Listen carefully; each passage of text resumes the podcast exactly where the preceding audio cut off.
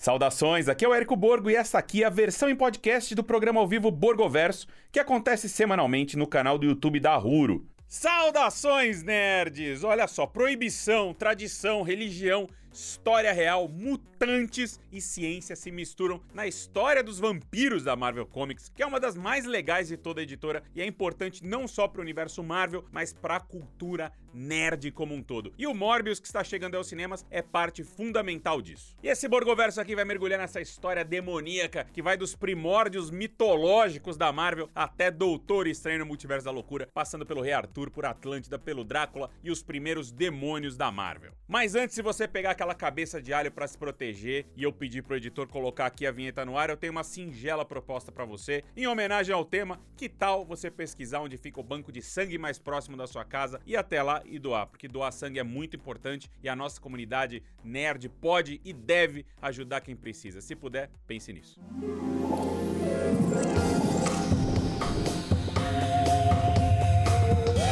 Aposta do Aranha Verso da Sony da vez é o Morbius, você já sabe disso, né? Esse personagem que é uma criação do Roy Thomas e do Gil Kane e que apareceu pela primeira vez em Amazing Spider-Man número 101 de 1971. E sabe por que ele apareceu exatamente nessa data em 71? Porque ele foi autorizado. É isso, nerds. Foi exatamente nessa época que o nefasto Comics Code Authority, a censura das HQs nos Estados Unidos, deu uma relaxada e voltou a permitir a aparição de vampiros nos gibis. Pois é, só relembrando um pouquinho, depois do final da Segunda Guerra Mundial, as HQs de super-heróis, elas começaram a cair nas vendas e tal, e elas foram superadas justamente por títulos ligados a histórias de romance e também histórias de terror que ficaram muito populares. Porém, em 1954 pintou nas livrarias dos Estados Unidos uma publicação chamada A Sedução dos Inocentes, do autor alemão Frederick Wertham. Segundo o livro dele, os conteúdos dos gibis tinham o potencial de corromper romper a cabeça do jovem leitor, como se ele fosse incapaz ali de distinguir a ficção da realidade. E essa parada foi tão radical que chegaram até a afirmar que a indústria dos quadrinhos era responsável direta pelo aumento da delinquência juvenil tipo o que eles fazem hoje com os games. Porém, infelizmente, sempre tem quem compra esse tipo de bobagem, né? Aproveitando para demandar ali uma boa e velha censura com o objetivo mal disfarçado de se promover. E o diabo desse código durou, viu? Foi só em 1971 que a censura voltou a permitir o uso de criaturas sobrenaturais como os vampiros. E a Marvel pulou no pescoço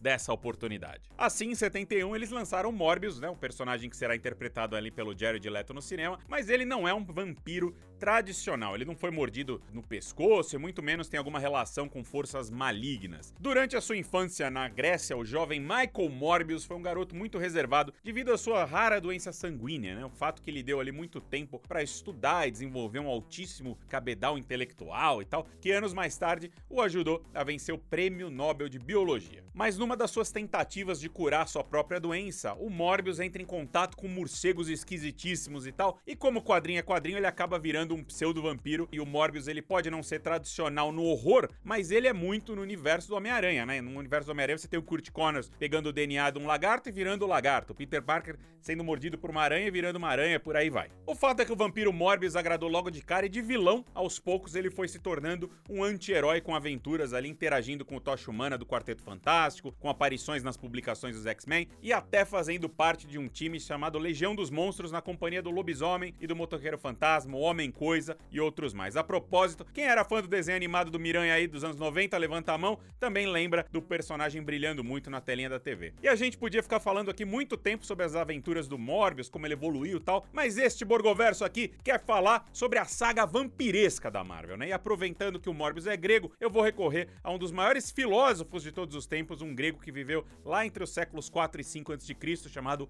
Platão. É verdade, os vampiros da Marvel têm tudo a ver com o famoso discípulo do Sócrates Sócrates, né? Afinal de contas, foi a partir de um dos seus diálogos, no caso um chamado Critias, que nós conhecemos a história de uma distante ilha localizada além das colunas de Hércules, chamada de Atlântida. E pode acreditar, o vampirismo da Marvel ele começa justamente nessa ilha misteriosa por volta de 10.500 anos atrás, quando Agamotto, o primeiro mago supremo, e cujo nome você conhece ali do olho de Agamotto, o medalhão que o Doutor Estranho carrega no peito, ele com o objetivo de pacificar uma treta entre os seguidores dos deuses antigos da Marvel, né, que são o Kton, a Gaea, o Set e o Ostur, ele resolve organizar um encontro chamado a Reunião dos Avatares. E aqui eu vou logo avisando que a gente vai entrar numa espécie de Silmarillion da Marvel. E, aliás, para quem não conhece, trata-se daquele livro do Tolkien que aborda os acontecimentos que se passam nas eras anteriores ao Senhor dos Anéis. Basicamente é como se fosse ali o Velho Testamento da mitologia da Terra-média. Então fica tranquilo que a gente vai falar muito desse assunto quando a nova série da Amazon se aproximar. Mas vamos voltar para Marvel aqui. Porém, o nosso lance aqui é o universo da Marvel e a gente precisa entender essa história dos deuses antigos desde a aurora do universo Marvel se liga há bilhões de anos, quando uma consciência emergiu, dando origem a um ser chamado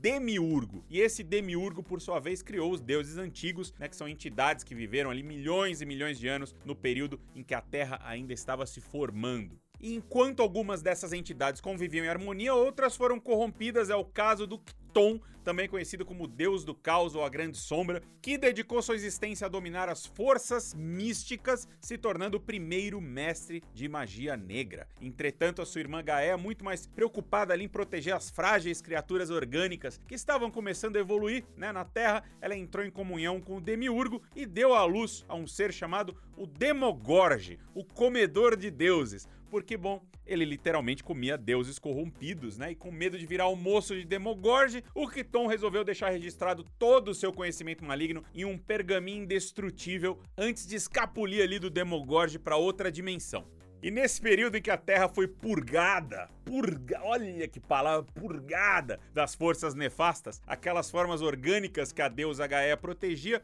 foram evoluindo até se tornarem os Homo sapiens, ou seja, nós. E entre esses humanos antigos a gente encontra um em particular que estava lá no evento que o Agamotto organizou. Trata-se de um Atlante necromante chamado Varnai, que era um seguidor do Kton e capanga de um cara chamado Tulzadun, que é um cidadão membro de uma raça antiga ali, com cabeça de caveira e corpo humano, que anos depois da reunião dos avatares arranjou treta com Kul Conquistador. Aliás, um pequeno parênteses aqui, tanto Kul como Tulzadun são personagens criados pelo brilhante Robert E. Howard, que é uma figura definidora do gênero espada e feitiçaria, criador do Conan o Bárbaro e que tem lugar garantido no coraçãozinho da comunidade nerd. Mas vamos lá, seguindo na nossa história aqui, nessa briga com o Kul, o Tulzadun ele morre e o Varnai ele acaba ferido, mas os companheiros de seita do Varnai eles estavam com o pergaminho indestrutível que o Kton tinha criado antes de mudar de dimensão. E então foi assim, usando as palavras contidas, as palavras nefastas contidas no pergaminho, eles lançam um feitiço maligno na tentativa de salvar o companheiro deles da morte. E para isso acontecer, o Varnai é submerso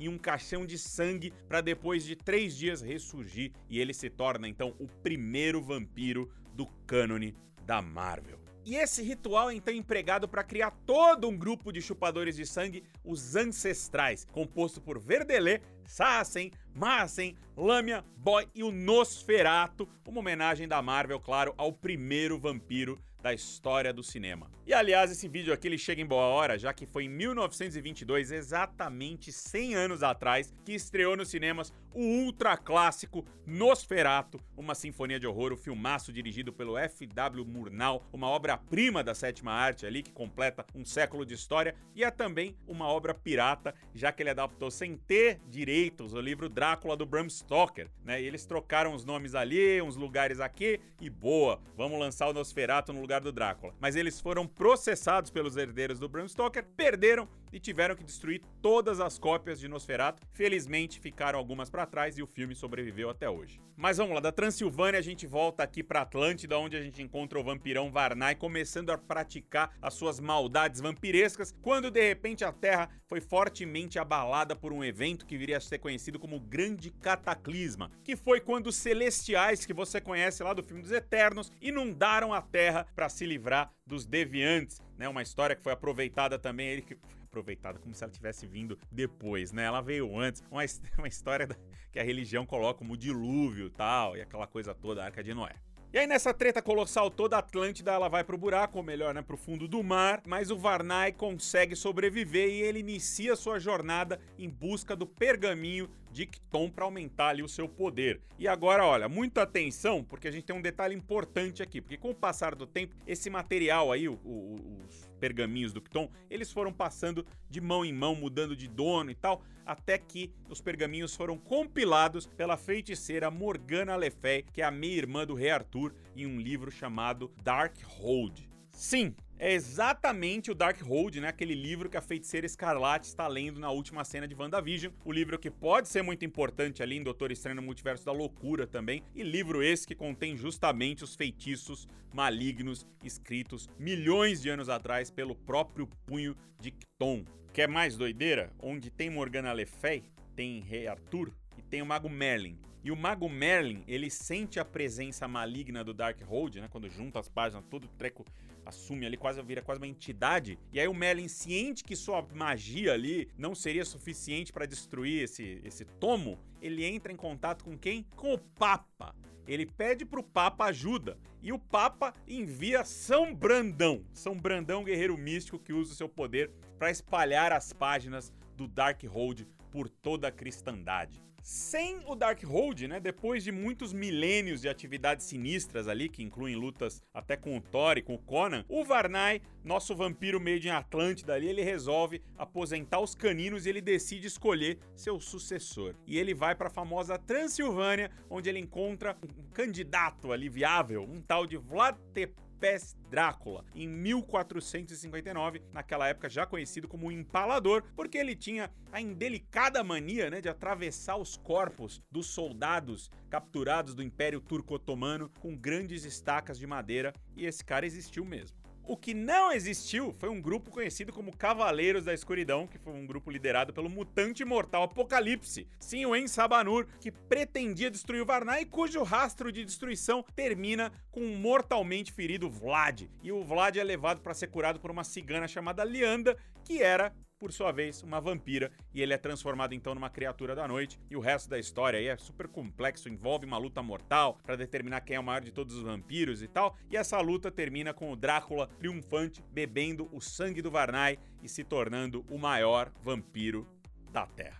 Mas vampiros são sedentos, e ele sedento por mais poder, ele tenta roubar o Darkhold, que estava escondido no Vaticano, mas é impedido por um mago chamado Cagliostro. Cagliostro é aquele do livro que o Doutor Estranho rouba no seu filme de estreia do MCU. E depois, lá no começo dos anos 1900, o Drácula é responsável por vampirizar um cidadão chamado John Falsworth, que passou a ser conhecido como Barão Sangue, que é um vampiro muito importante no cânone da Marvel, porque ele tem participação nas duas grandes guerras mundiais sempre lutando ali pelo lado da Alemanha. Na Primeira Guerra Mundial, ele acaba derrotado por um esquadrão de heróis chamado Freedom's Five, mas é na Segunda Guerra Mundial que o Barão Sangue realmente fica famoso porque ele enfrenta o Capitão América, que na época atuava em um grupo ali chamado os Invasores. É o grupo esse que tinha o Namor, tinha o primeiro Tocha Humana e tal. Enfim, expliquei tudo isso para que vocês tenham aí o conhecimento que os vampiros, eles são criaturas que se integram, que fazem parte do universo Marvel e os cientistas sempre tentaram replicar os seus poderes. Tanto que a gente chega aqui à história de um cientista que, na ânsia de encontrar a imortalidade, começa a fazer experimentos com hemoglobinas de vampiros e acaba se auto-vampirizando. E esse cidadão se chama Deacon Frost e, devido ali à singularidade da sua vampirização, ele tem as características de gerar doppelgangers, ou seja, gerar duplos de si mesmo como se fossem clones nos quadrinhos. Mas a importância maior desse cara para Marvel é ter infectado com enzimas, né, nos seus experimentos,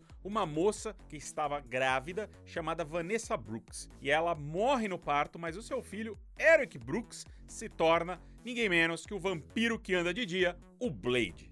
Olha, e finalmente a gente chega no personagem que na realidade foi o primeiro grande sucesso moderno da Marvel no cinema, sim, porque foram os filmes do Blade com Wesley Snipes que provaram que os personagens da Casa das Ideias podiam explodir sim nas telonas de cinema. Ou seja, de certa forma, o Morbius só está estreando agora nos cinemas porque o Blade fez sucesso lá em 1998 na tela grande. Galera, já tô ficando até anêmico de tanto falar de vampiros. Eu preciso urgentemente recarregar minhas forças aqui, mas não consigo com o Blood Mary para dar aquela relaxada depois desse borgoverso aqui. E isso foi só uma pequena parte desse universo vampiresco incrível da Marvel Comics. Por isso, fica o meu convite aqui para você garantir agora o seu ingresso na Cinemark para Morbius, né, para acompanhar a chegada do Morbius às telas ao universo universo Aranha da Sony, se prepara para as tretas sinistras de Doutor Estranho no Multiverso da Loucura e fica ligado porque temos um novo Blade aí começando sua produção com o grande Mahershala Ali, como a gente viu ali ou não viu no finalzinho de Eternos. E por falar em finalzinho, chegou a hora desse Borgoverso acabar finalmente. Deixe seu like, compartilhe o vídeo e não esqueça de doar sangue. Valeu, pessoal! Você ouviu a versão em podcast do programa semanal ao vivo Borgoverso, que é oferecido aos fãs pela Cinemark Brasil. Para acompanhar, assine o canal do YouTube da Huro e o perfil da Cinemark na sua plataforma de streaming favorita. E até a próxima!